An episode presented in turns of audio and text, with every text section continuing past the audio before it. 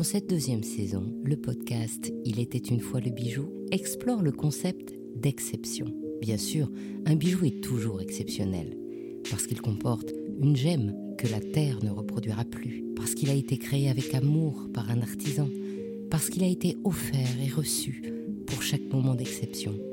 Mais il y a des bijoux qui sont encore plus exceptionnels, des gemmes d'exception, un design joaillier extraordinaire, une réalisation joaillère exceptionnelle et une vente d'exception.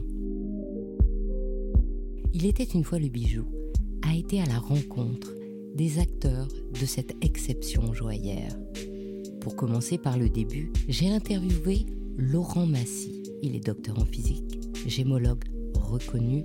Il a exercé notamment 12 ans à Bangkok.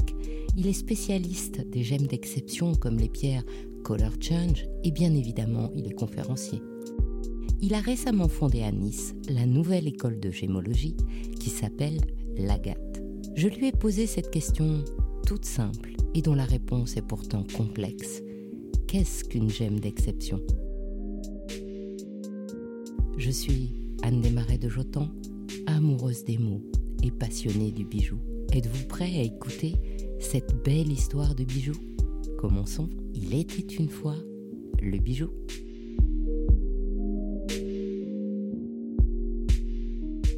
Bonjour Laurent.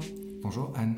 La question est très simple, Laurent. Qu'est-ce qu'un gemme d'exception? En fait, c'est pas très simple comme question, non C'est une question qui est loin d'être simple, mais qui est très intéressante. Le paramètre exception est en fait un paramètre subjectif. Tout va dépendre du point de vue où on se place pour décrire une pierre que l'on aimera dans certains cas d'exception, qui sera exceptionnelle pour certaines personnes et pas pour d'autres. En général, les deux paramètres les plus importants quand on parle d'une pierre précieuse, ce sont 1. La couleur et 2. La transparence. Plus la couleur va être saturée, vivide, intense, profonde, plus la gemme sera rare et donc exceptionnelle, plus la pureté sera élevée, c'est-à-dire la transparence sera grande, et plus la pierre sera exceptionnelle.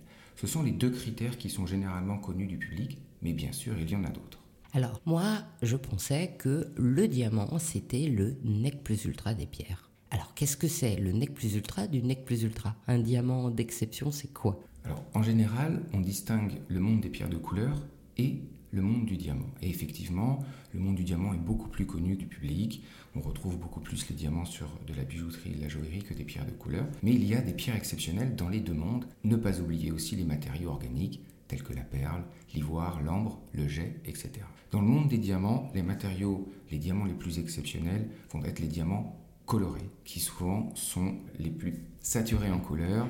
Plus la couleur sera saturée, et plus le diamant sera rare. Les couleurs les plus rares dans le monde du diamant coloré sont le rouge, le orange, le vert, mais aussi le bleu et d'autres couleurs très intéressantes, comme par exemple le orange. Et le calibre, c'est important? La taille? Oui. Le poids? Oui. Oui. En général, plus la pierre est grosse et plus elle est exceptionnelle, tous critères étant par ailleurs égaux en termes de couleur et aussi en termes de pureté.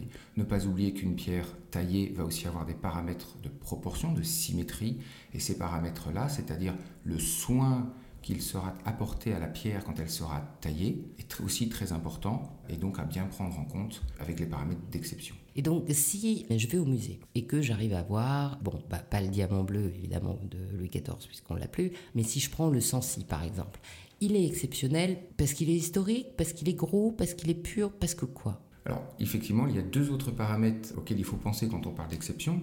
C'est l'origine et l'appartenance. L'appartenance, c'est à qui la pierre a appartenu. Est-ce que cette personne était connue comme le diamant bleu qui est aux États-Unis, qui s'appelle le Hope, dont le nom Hope vient du nom de famille de la famille Hope. Donc là, on est sur de l'appartenance. Et ensuite, il y a la provenance. On pourrait aussi dire l'origine géographique des fameuses mines mythiques de Golconde.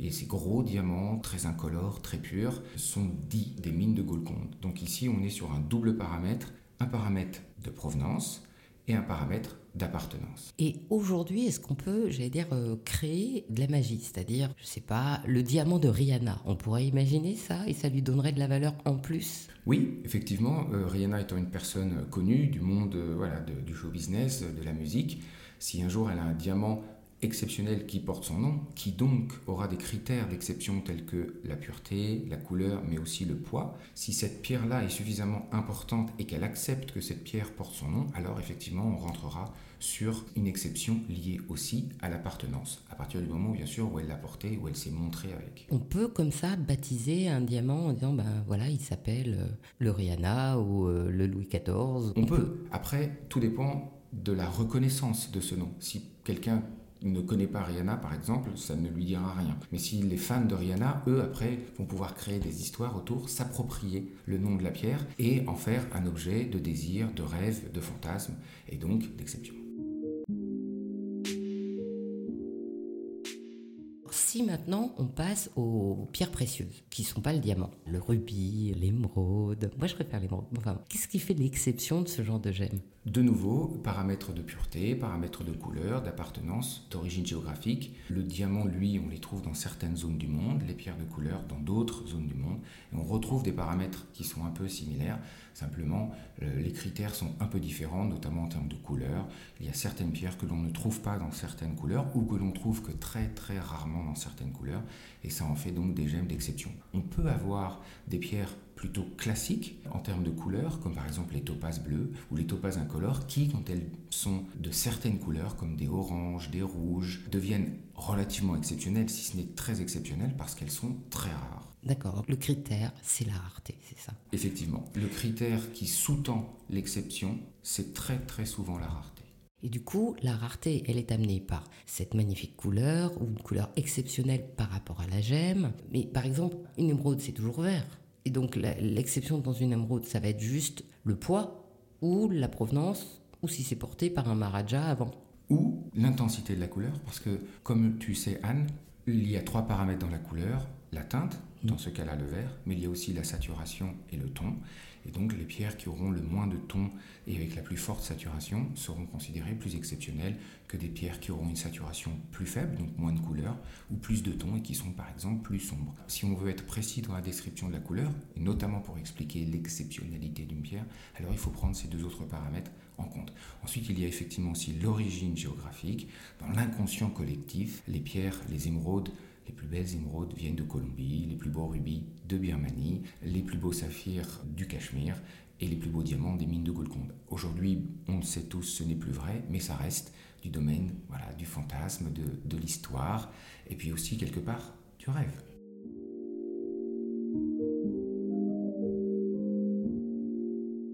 Alors, si on passe à, d'autres gemmes, par exemple, je sais que tu es un spécialiste des gemmes change color, c'est-à-dire des gemmes qui changent de couleur.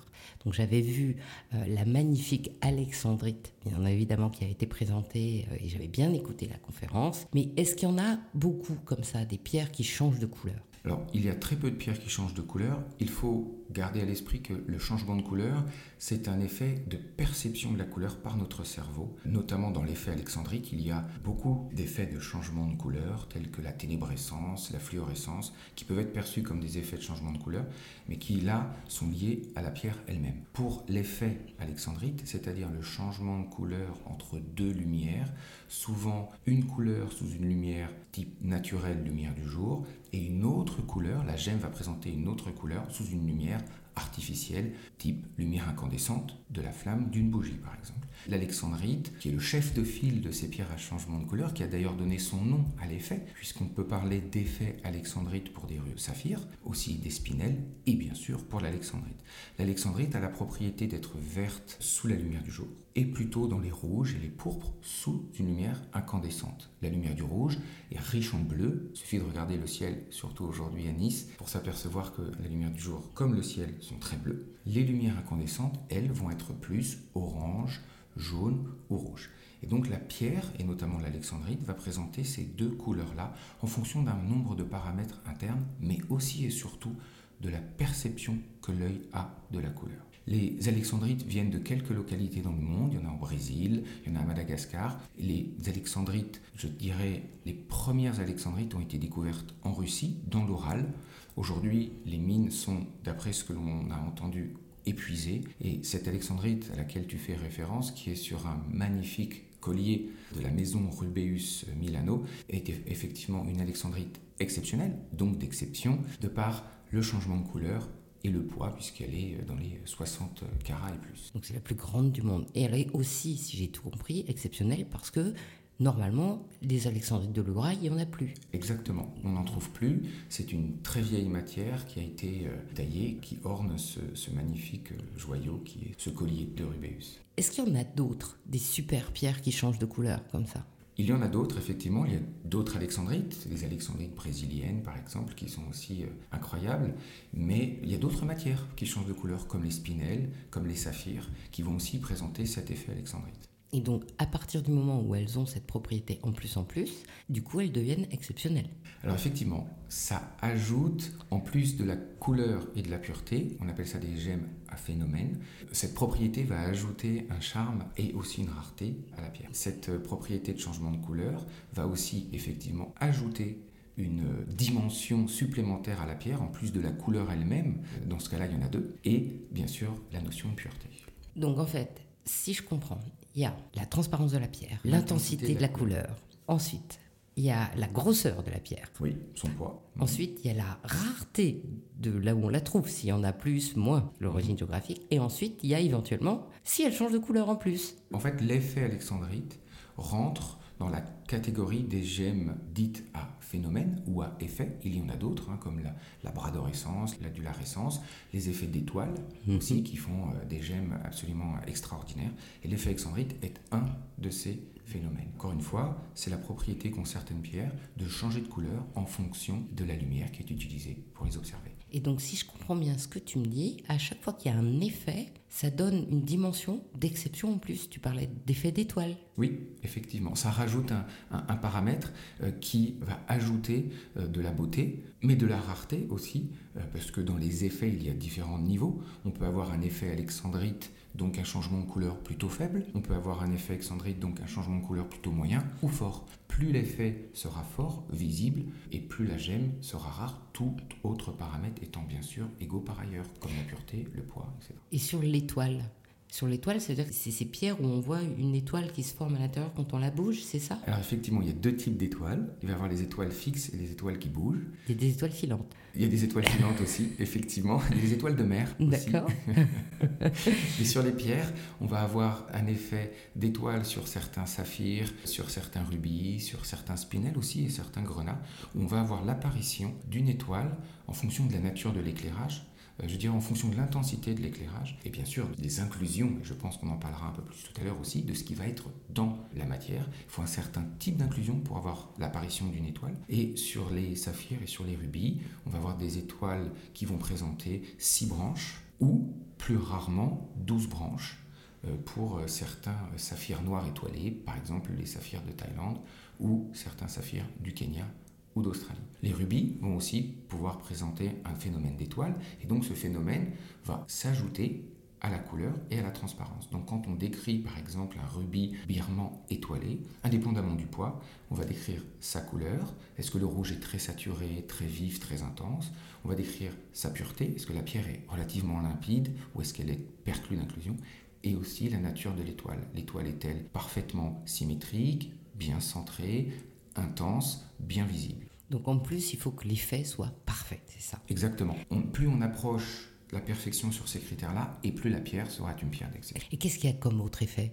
En plus des pierres étoilées, alors des pierres étoilées avec une étoile euh, flottante qui bouge. Quand on dit étoile qui bouge, c'est qu'en fait l'étoile va se déplacer quand la lumière, l'observateur ou la pierre bouge. Il y a un deuxième effet d'étoile un peu moins connu, on appelle ça les pierres trapiches, avec un effet d'étoile fixe. Là, l'étoile est figée dans la matière. Si vous, on bouge la tête, l'observateur, donc la lumière ou la matière, donc la pierre, l'étoile ne bouge pas. Et là, on retrouve certains euh, saphirs trapiches. Alors le mot trapiche vient, si mes souvenirs sont bons, d'un terme espagnol qui est la roue à six branches. Et les premières gemmes trapiches qui ont été découvertes étaient des émeraudes, ou en tout cas décrites, étaient des émeraudes, les fameuses émeraudes trapiches de Colombie. Et ensuite, sont apparus les rubis trapiches. Il y en a par exemple à Monchou en Birmanie. Il y a aussi des saphirs trapiches. Il y en a aussi en Birmanie, il y en a aussi à Madagascar, il y en a au Sri Lanka. Ces effets d'étoiles, là, on est sur un effet d'étoile fixe. Cela ajoute, en plus des paramètres dont on vient de parler, une rareté à la pierre. Alors sinon, je crois qu'on va parler des pierres à inclusion. Parce que moi, on m'avait toujours dit, s'il y a des inclusions, c'est moins bien. Et en fait, on m'a expliqué, alors tu vas m'expliquer comment, une inclusion peut donner plus de valeur à une pierre. Tout à fait. Encore une fois, c'est un paramètre subjectif.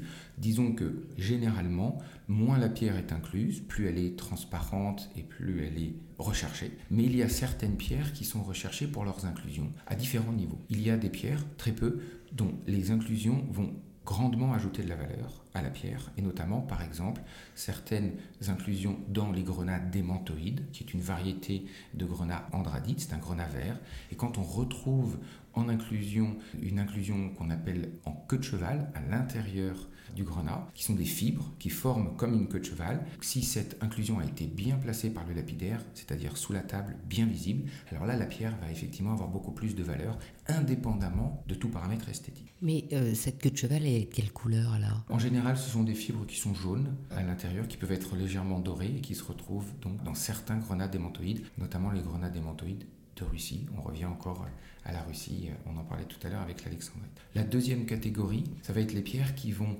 avoir des inclusions qui vont permettre d'identifier leur origine, ou en tout cas une certaine origine dans le monde. Par exemple, les rubis de Birmanie, qui sont des rubis qui ont poussé le long de la chaîne himalayenne vont avoir un certain nombre d'inclusions à l'intérieur qui vont permettre de les différencier. Par exemple, des rubis qui ont poussé dans certains gisements en Afrique de l'Est. Et là, on va avoir aussi des inclusions typiques. Donc les inclusions vont permettre en laboratoire de faire la différence entre telle zone géographique ou telle zone géographique. Donc ça, c'est la deuxième possibilité. La troisième possibilité, qui nous touche beaucoup plus ici, à la GATT, mais aussi personnellement, sont les inclusions esthétiques j'appelle des inclusions artistiques. Ces inclusions vont donner à la pierre un charme très particulier, très apprécié des collectionneurs et des passionnés d'inclusion. Alors l'inclusion en gémologie, de façon générale, c'est très important pour mettre en évidence la nature de la gemme, est-elle naturelle, est-elle synthétique? C'est comme ça qu'on permet de faire la différence dans la majorité des cas, une origine géographique comme on vient de le voir, mais aussi ajouter un charme esthétique, artistique à la pierre. Et on va pouvoir observer ces inclusions avec un microscope grossissant entre grossissant 50 fois jusqu'à plus de 100 fois.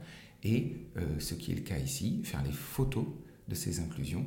Et certaines photos sont tellement belles qu'on dirait une œuvre d'art. Donc en fait, ces inclusions, on les voit pas à l'œil nu. C'est pas comme la gâte euh, dendritique, on voit les petits arbres euh, sur le blanc, fond blanc. C'est pas de ça dont tu me parles. Tout à fait. Il y a différents niveaux de visibilité de l'inclusion. Il y en a certaines, quand elles sont dans des grosses pierres, par exemple dans certains gros quartz, on voit toutes ces myriades d'inclusions vertes qu'on appelle la chlorite. Et là, on les voit à l'œil nu.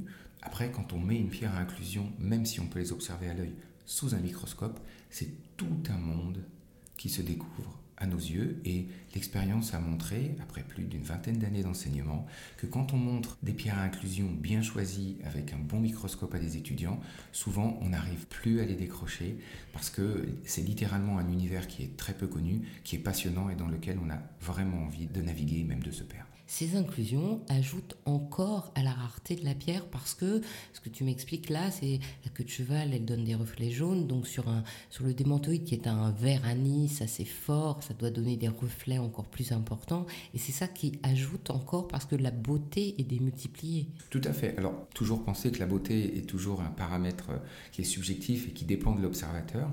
Et il y a effectivement des gens qui préfèrent avoir des pierres complètement sans inclusion. C'est ce que je comprends, notamment par exemple en, joaillerie il y a d'autres euh, personnes qui, elles, vont préférer avoir des inclusions particulières dans leur pierre et ça se retrouve aussi dans le diamant. Il y a certaines inclusions qui euh, sont relativement esthétiques, des petits nuages par exemple de forme octaédrique ou euh, des inclusions de grenats qui vont changer de couleur et qui seront dans le diamant. Il faut penser aussi qu'il y a une quatrième utilisation de l'inclusion, c'est que l'inclusion va pouvoir aussi renseigner sur l'environnement géologique, pas uniquement de l'origine, mais aussi de l'environnement dans lequel la gemme a poussé, et notamment dans les diamants, des profondeurs. On va retrouver des inclusions dans les diamants qui vont permettre d'expliquer, en tout cas de comprendre, l'environnement dans lequel le diamant a poussé. Ça revient à se projeter des années-lumière auparavant, c'est ça. Des millions et des millions d'années avant. L'inclusion, en fait, a été euh, englobée dans une matrice précieuse et elle va raconter une histoire, une histoire à la personne qui travaille dans un laboratoire, une histoire à une personne qui aime simplement les paysages, je dirais artistiques, mais à l'intérieur d'une pierre. On parlait des agates à dendrites, il y a aussi des agates paysages qui forment littéralement des paysages comme on peut le voir quand on est dans un train qui défile dans la campagne. Euh, il y a des inclusions qui vont nous renseigner sur l'environnement géologique de croissance de la pierre, et puis d'autres qui sont tout simplement magnifiques par leur contraste. Par exemple, quand on a une pierre rouge ou une pierre incolore avec une inclusion bleue à l'intérieur extrêmement intense, extrêmement vivide, le contraste va créer quelque chose de absolument magnifique qu'on aura envie d'observer et parfois de prendre en photo. À ton avis, combien il peut y avoir de j'aime d'exception Je ne sais pas. Tout dépend des critères d'exception. Par exemple, si on prend un exemple qui m'est euh, personnel, euh, certains spinels, comme tu le sais, je suis un passionné de spinels, il y a dans certains spinels des inclusions très particulières qui font que, pour moi, ce sont des gemmes exceptionnelles, mais ce ne sera pas forcément des gemmes exceptionnelles pour tout le monde. De façon générale, la pierre exceptionnelle est plutôt une pierre qui va être, comme on l'a dit tout à l'heure, très colorée, très pure, très grosse. Donc forcément, on n'en trouve pas beaucoup. Et forcément, on n'en trouve pas beaucoup. Alors, ça veut dire que par an, combien on trouve de pierres d'exception? Pas assez. Et tant mieux, parce que effectivement, l'exception, c'est la rareté. Où est-ce qu'on les pêche? Tout dépend des matières. On peut aller en Asie, en Afrique, en Amérique du Sud. Il y a plein de pays où on peut trouver de très belles gemmes. Et dans chaque mine, je dirais, le Graal, c'est la pierre exceptionnelle qui aura la couleur parfaite, la pureté parfaite, qui sera relativement grosse et qui probablement rendra riche son propriétaire.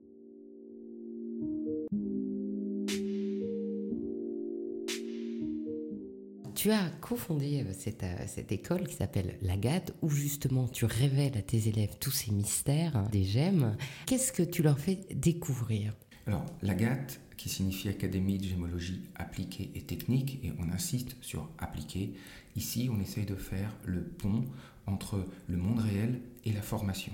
L'objectif de l'Agate, l'ADN de l'Agate, c'est trois choses. C'est d'être global. On a des enseignements sur toute la chaîne de valeur de la pierre précieuse, donc les trois écosystèmes qui sont écosystème de la pierre brute, écosystème de la pierre taillée et écosystème de la pierre sertie qu'on appelle aussi le bijou. Le deuxième pilier, je dirais, de la GAT, c'est pratique. On a énormément d'échantillons, on montre énormément d'échantillons à nos élèves, que ce soit pour une journée sur nos cours initiation ou perfectionnement ou sur nos programmes de gémologie. On passe un temps relativement limité et optimisé sur la partie théorique pour comprendre comment les choses fonctionnent et ensuite on met un maximum d'échantillons dans les mains de nos étudiants et de nos étudiants. Troisième pilier, on est immersif. On essaye un maximum de mettre nos étudiants dans ce que l'on appelle des expériences gémologiques immersives, que ce soit sur le terrain, par exemple, aller en Thaïlande euh, voir les mines, aller en Birmanie. J'étais il y a quelques mois à Mogok pour la première fois pour aller découvrir les mines de saphir, acheter bien sûr du spinel, découvrir les marchés aux gemmes.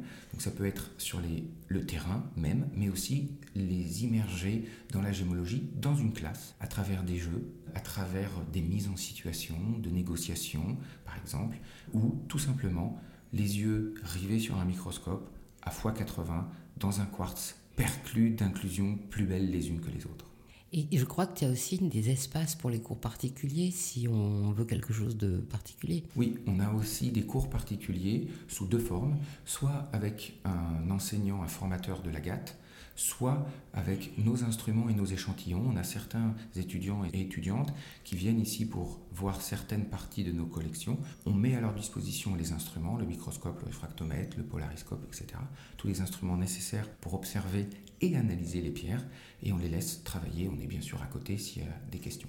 La deuxième forme, comme je le disais, c'est que là on a certains étudiants et étudiantes, personnes qui demandent à avoir des formations sur des sujets très spécifiques. Récemment, on a eu par exemple les inclusions dans les saphirs traités. les inclusions dans les rubis traités, mais on peut aussi avoir les gemmes synthétiques, les gemmes ornementales.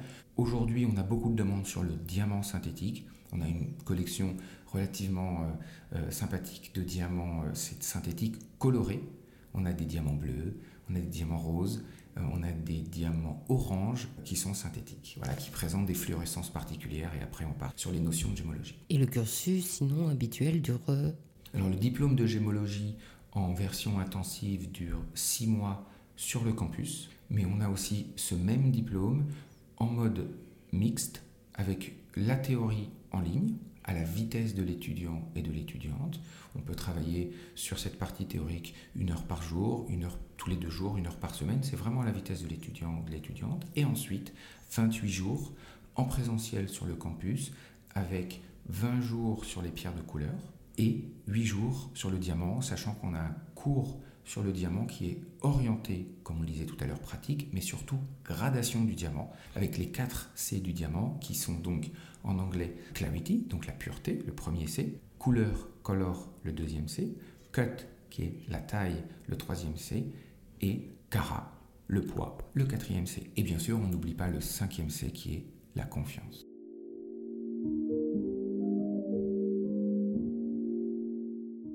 Une fois que tu as fait tout ça, toi, ta pierre d'exception pour toi, c'est laquelle? J'aime beaucoup les gemmes rares. Donc les gemmes qui sont par essence rares sont des gemmes qui sont par exemple euh, faites, plutôt composées d'éléments chimiques qu'on trouve peu, comme le bore par exemple. Il y a beaucoup de gemmes à base de bore qui sont relativement rares parce qu'il y a peu de bore, d'éléments chimiques bore, sur la planète. Donc il y a certaines gemmes rares qui ont souvent des noms euh, d'ailleurs assez euh, intéressants, couchés dehors on dirait, comme la gérémégévite, la vairirénite, la joachidolite, etc., etc. sont des gemmes qui peuvent être extrêmement colorées, qui peuvent être extrêmement transparentes aussi. On retrouve les deux critères dont on parlait tout à l'heure, mais qui sont par essence relativement rares. Souvent, il y a une ou deux mines uniquement au monde qui les produisent. Certaines mines sont d'ailleurs, pour certains matériaux gemmes, complètement épuisées. Ma deuxième grande passion, ce sont les spinels. Et là, les spinels, ce sera, j'espère, l'occasion d'un autre podcast. Au revoir. Bien, Laurent, merci beaucoup et à bientôt. Merci à toi, Anne.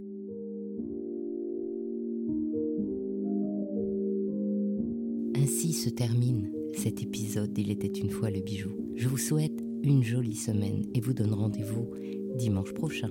Cette fois pour le format Un bijou comme un bisou. Si vous souhaitez apprendre la gémologie, je vous mets le contact de l'Agathe, l'école fondée par Laurent Massy, dans la page du podcast.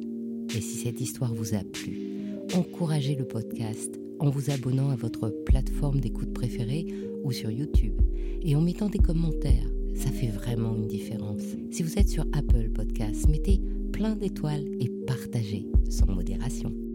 Vos encouragements brilleront pour moi comme des joyaux.